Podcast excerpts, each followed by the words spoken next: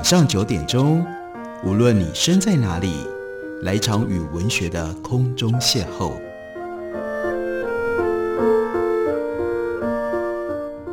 杨照谈书，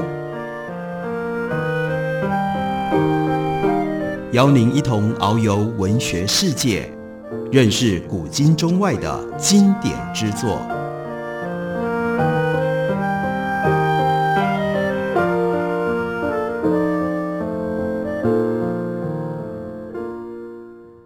听众朋友，大家好，欢迎收听杨照谈书。本节目以台北广播电台 FM 九三点一，每个星期一到星期五晚上九点为大家播出。我是杨照，在今天的节目当中，要为大家介绍一本很有趣，但是充满了知识细节的书。书名叫做《乌鸦的教科书》，原来是用日文所写成的，作者是松原史。猫头鹰出版公司刚刚出了中文翻译本，在中文翻译本当中，松原史他特别写了。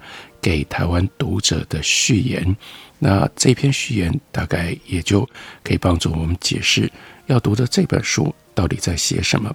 他说：“台湾的各位读者，对于我为什么会特地写一本乌鸦的书，可能会觉得很不可思议。虽然台湾也有巨嘴鸦的分布，但却不是在生活周遭常见的鸟类。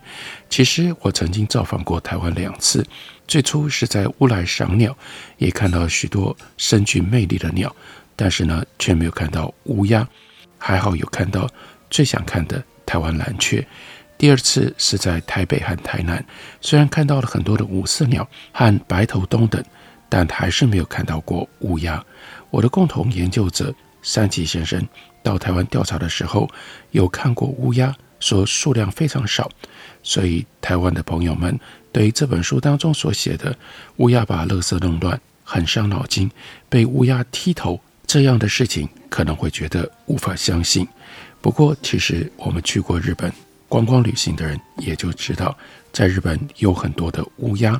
那所以呢，松原史告诉我们，而且不只是在山里面，在大都会当中，正因为在大都会当中，所以呢会有这些乌鸦的现象。在日本，你住在都市里。你都不会有一天听不到乌鸦的叫声。对日本人来说，乌鸦是日常生活当中的鸟类，在多数的民间故事或者是俗谚当中登场，是确确实实每一天都会看到的鸟。此外，有时候也因为会把垃圾弄得到处都是，或者是威吓人类等理由而被驱除，平常还被认为是不吉祥的可怕鸟类。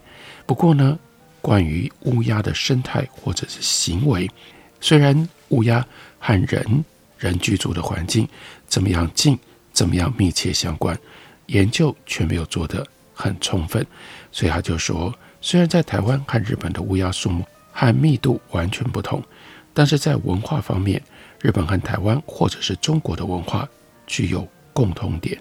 日本神话里有担任神明使者的三角乌鸦登场。这应该就是源自于古代中国的传说吧。另外，在人和动物的关系上，由日本的乌鸦所引发的事件，也应该有可以成为大家在台湾参考的部分。松原史特别说，写这本书啊，其实有一个很单纯的动机：看到乌鸦就会觉得是很有趣的鸟，只是想这样跟大家分享而已。虽然在学术上，有很多耐人寻味的点，不过呢，乌鸦有些有趣的行为，因为他是一个动物行为的研究者，所以松原史也带着一点不好意思的就说：“哎呀，做研究的人讲这种话，可能会被误解成为不认真。可是呢，看着很有趣，这也就是从大学时代开始就一直持续研究乌鸦的理由吧。”要观察，那比起不有趣的对象，当然是去观察有趣的对象比较好啊。这就是宋院士他写给台湾读者的一段话。另外，他在日文本针对日本读者所写的序，其实也很有趣。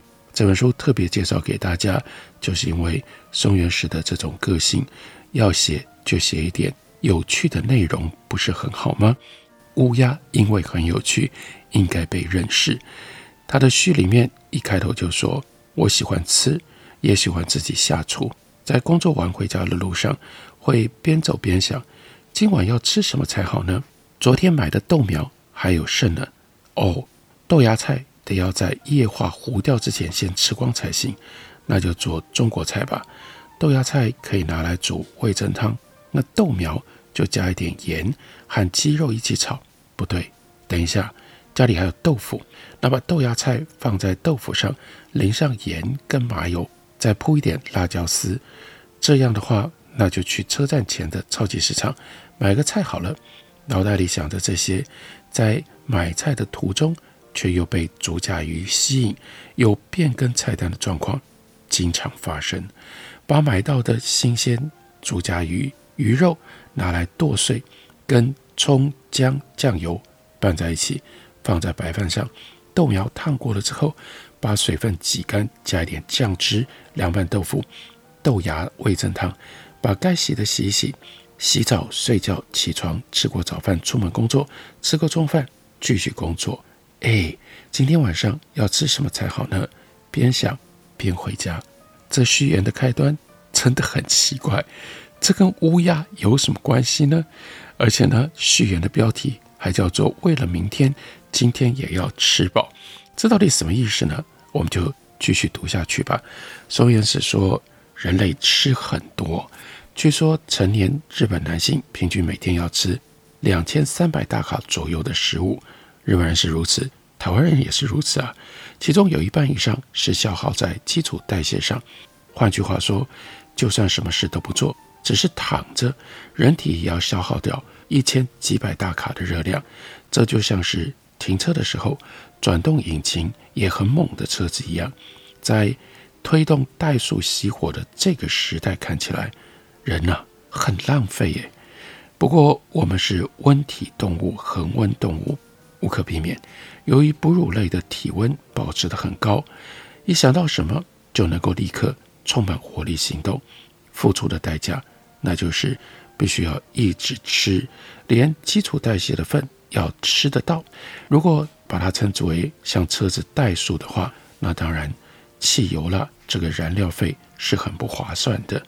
那但是呢，人我们不是车子啊，我们熄火停下来就不会有明天了。这里作为一个动物的研究者，松原史提供我们一个很有意思的对照，不见得每个人都知道吧？相较之下，身为所谓冷血动物。或者是外温性的动物，蛇吃的很少。他说：“我问过美国的蛇类研究者，你研究的森林响尾蛇大概有一点五公尺长，哎，要吃多少东西啊？”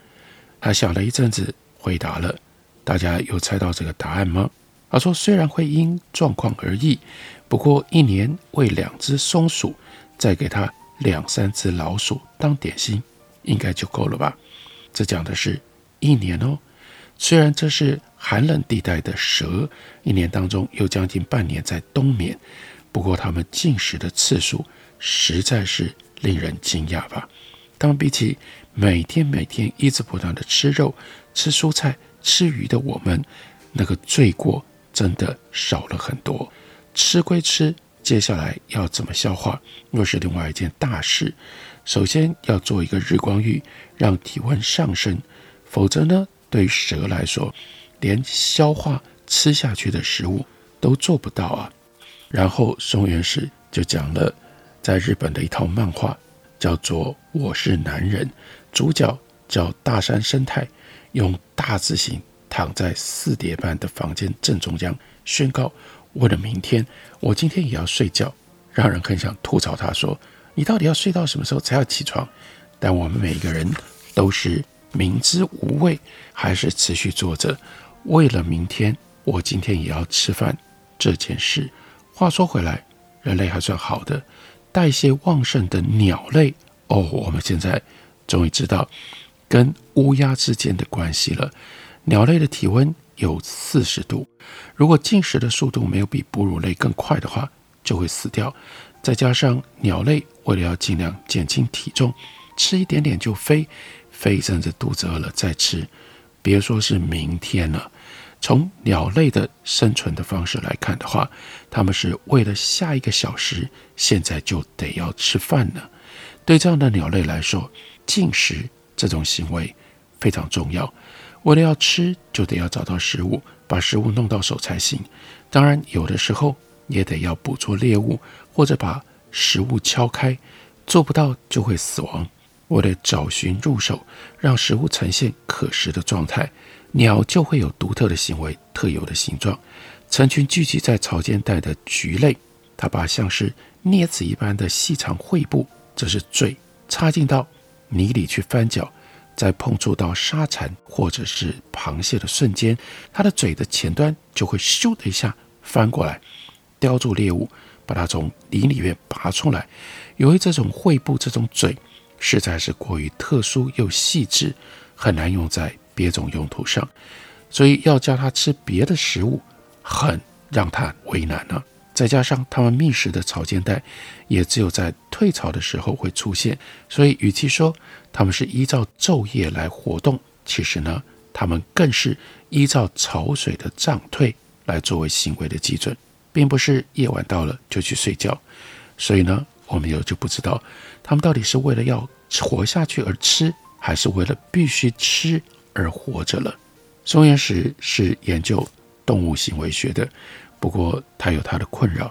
每次被问到你从事什么研究呢？他说：“我回答我在野外研究鸟类。”多半会继续被问：“是研究猛禽的吗？”哦，虽然有猛禽，我会顺便看看。接着再回答说：“我是研究乌鸦的。”大部分人都会惊讶地说：“乌鸦？”不吃惊的人不是熟人。就是朋友，有人会再问说：“乌鸦是那个乌鸦吗？”哦，当然，其实还有哪一种不一样的乌鸦呢？那为什么会有这种问法呢？因为大家都觉得乌鸦是不必特别去看的动物啊，乌鸦都在人的身边呢。居然有研究者会对乌鸦特别有兴趣，还有一些人直接以为我是研究乌鸦灾害防治的。这又是日本生活的一种特性，很多人饱受乌鸦之害，所以呢，很自然的就以为研究乌鸦应该是要研究如何防治乌鸦灾害。松原石研究乌鸦，为我们写了一本关于乌鸦非常有趣的书。我们休息一会儿，等我回来继续聊。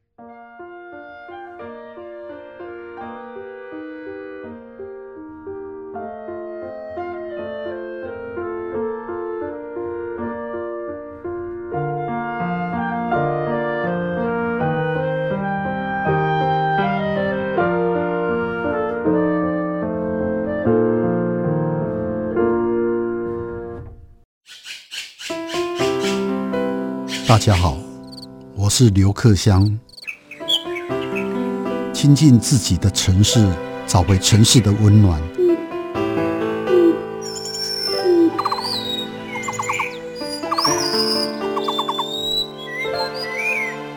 听见台北的声音，就在台北广播电台，FM 九三点一，AM 一一三四。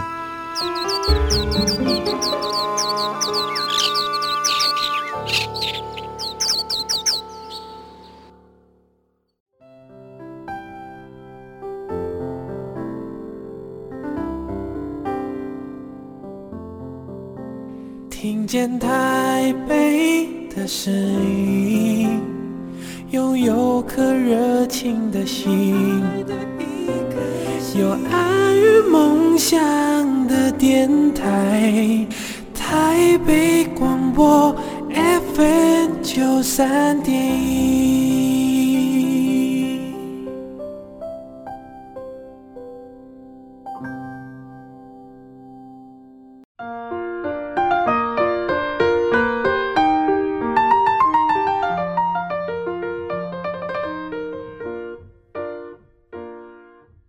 感谢您继续收听《杨照谈书》。本节目以台北广播电台 FM 九三点一，每个星期一到星期五晚上九点为大家播出。我是杨照，在今天的节目当中要为大家介绍的，这是日本的动物行为学家松原石他所写的一本非常有趣的书，因为他研究的对象是乌鸦。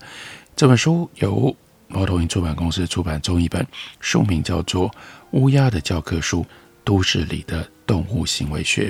在日本，乌鸦常见，而且乌鸦很多，乌鸦也经常对人造成困扰。但因为乌鸦这么常见，有的时候反而使得人视而未见，只觉得讨厌，而没有认真的去理解乌鸦到底是一种什么样的动物。松原石他就描述他所看到的乌鸦，在京都高野川的玉印桥附近住着一对小嘴乌鸦。不过，在下鸭神社营巢的一对巨嘴鸭，也频繁地到高野川的对岸去觅食，每一次都会侵入这一对小嘴乌鸦的领域，再飞出去。虽然对巨嘴鸭来说，大概是反正只是路过，应该还好吧。但是站在小嘴乌鸦的立场，自己的领空被这样毫不在乎，就当自家客厅般的经过，实在非常的恼火。所以呢，每次看到了就会生气。有一次，两只巨嘴鸦很明显的侵犯领空，飞往高野川的左岸。最先察觉到的小嘴乌鸦雌鸟发动扰乱攻击，急速的跟在后面追赶它们。雄鸟不知道是不是在比较远的地方出现的有一点晚，在位于桥头的料亭屋顶上监视周围。在这个时候，小嘴乌鸦的雌鸟跟两只入侵者已经抵达了对岸。飞到大楼的阴影下面，小嘴乌鸦的雄鸟应该是看不见的，但从我的位置，却能够把被小嘴乌鸦的雌鸟追赶、低空逃往东边的两只巨嘴鸦看得很清楚。顺利的把两只巨嘴鸦赶走的雌鸟，缓慢地飞越高野川，折返回来了。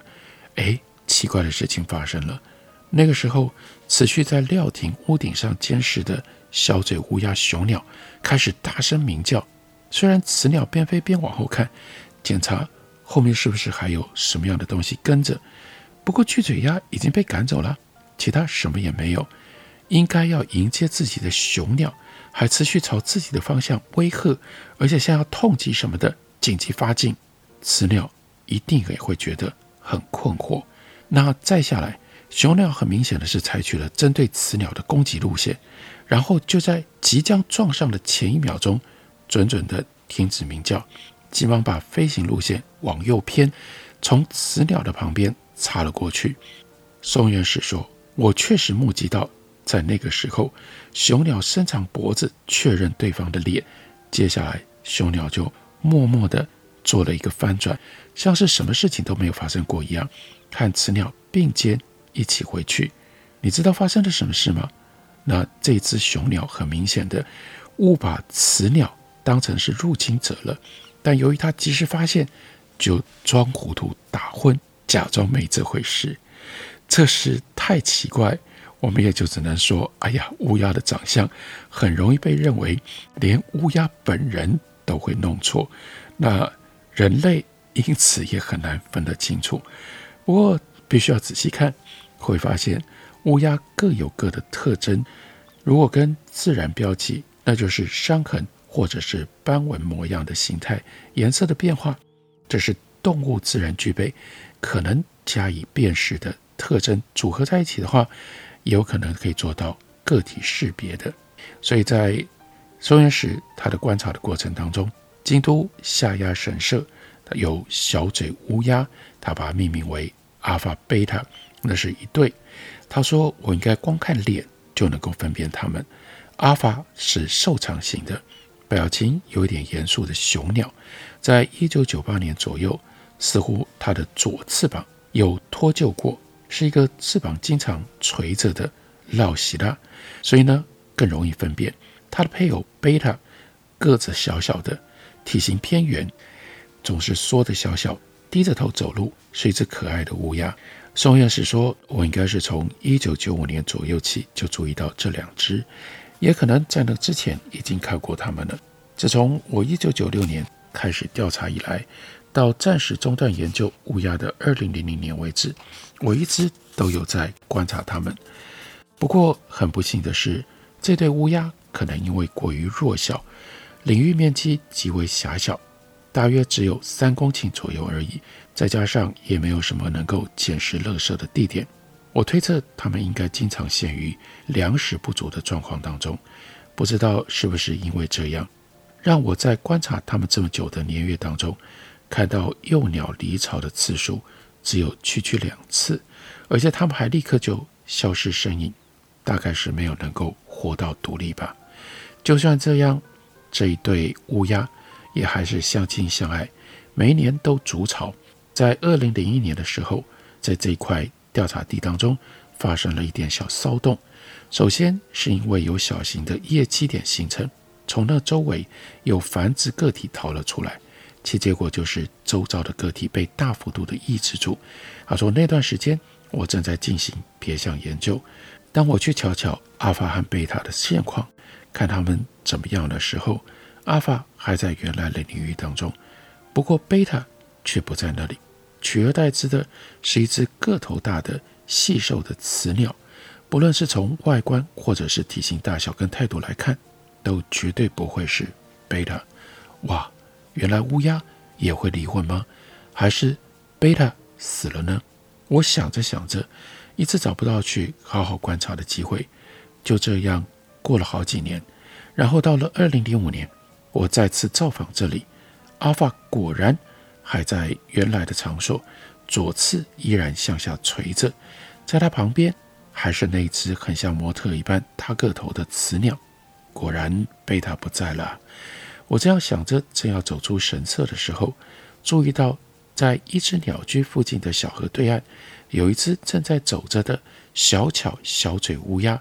小小圆圆的，有一点缩着脖子往我这边看，完全不怕我，边觅食边靠过来，然后到了离我只剩两公尺左右的时候，停下来，偏着头，抬头看我。哎，这只应该就是贝塔没错吧？虽然没有客观的证据，在应该是贝塔的个体后面，有一只很像年轻雄鸟的个体在对我警戒。从那只小嘴乌鸦在刚刚看到我的时候就采取防卫行为来看，这里应该是那一只雄鸟的领域吧？这样的话就显示出和阿法分开的贝塔搬到了只离几百公尺远的地方，还找到了年轻的雄鸟，他们的配偶关系到底发生了什么样的事情？光这样是完全看不出来的。而最遗憾的就是，哎呀。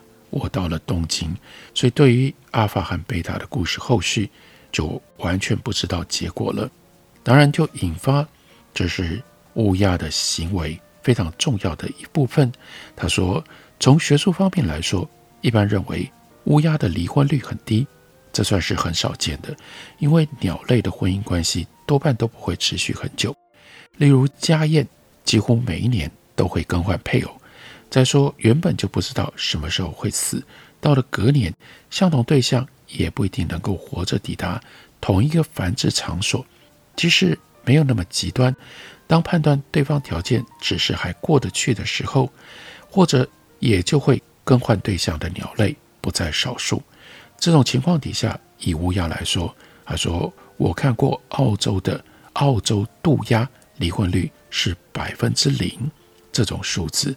看过标题之后，那篇报告给我的印象是，虽然观察期间是几年，观察的配对数也不大多，观察的配对数也不太多，不过和其他鸟类相较底下，确实很低。没错，假如阿法和贝塔离婚，每年看二十对左右，看上五年、十年，可能会看到一对左右的离婚或者是再婚的例子吧。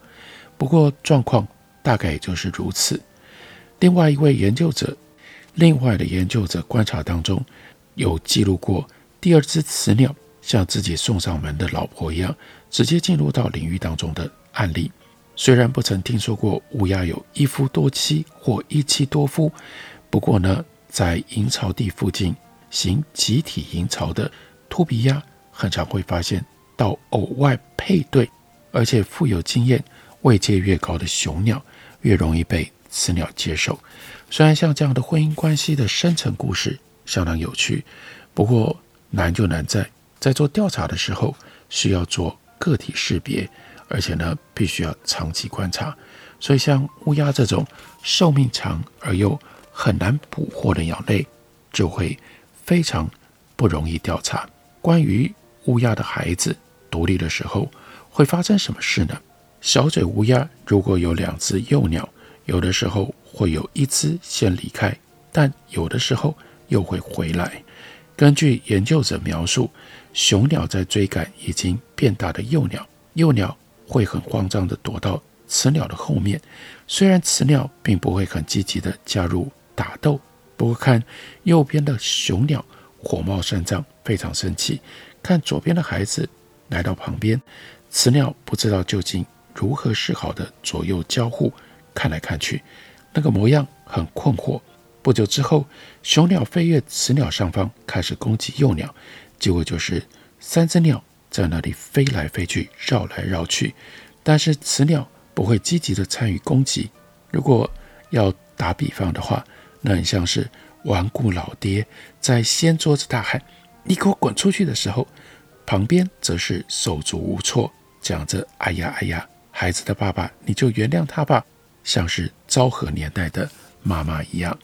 那就是要把幼鸟赶出去的时候是这样，不过有时候已经离开的孩子还会回来。他说没有做标示，无法断言。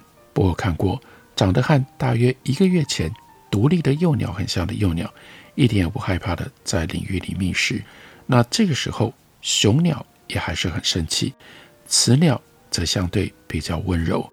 即使是那只雄鸟在跟针对完全陌生的别的乌鸦进行的攻击相较，也稍微有控制力道和程度，真的就必须要长期的观察，才能够了解乌鸦，例如夫妻之间是如何互动，还有亲代跟子代之间是如何互动。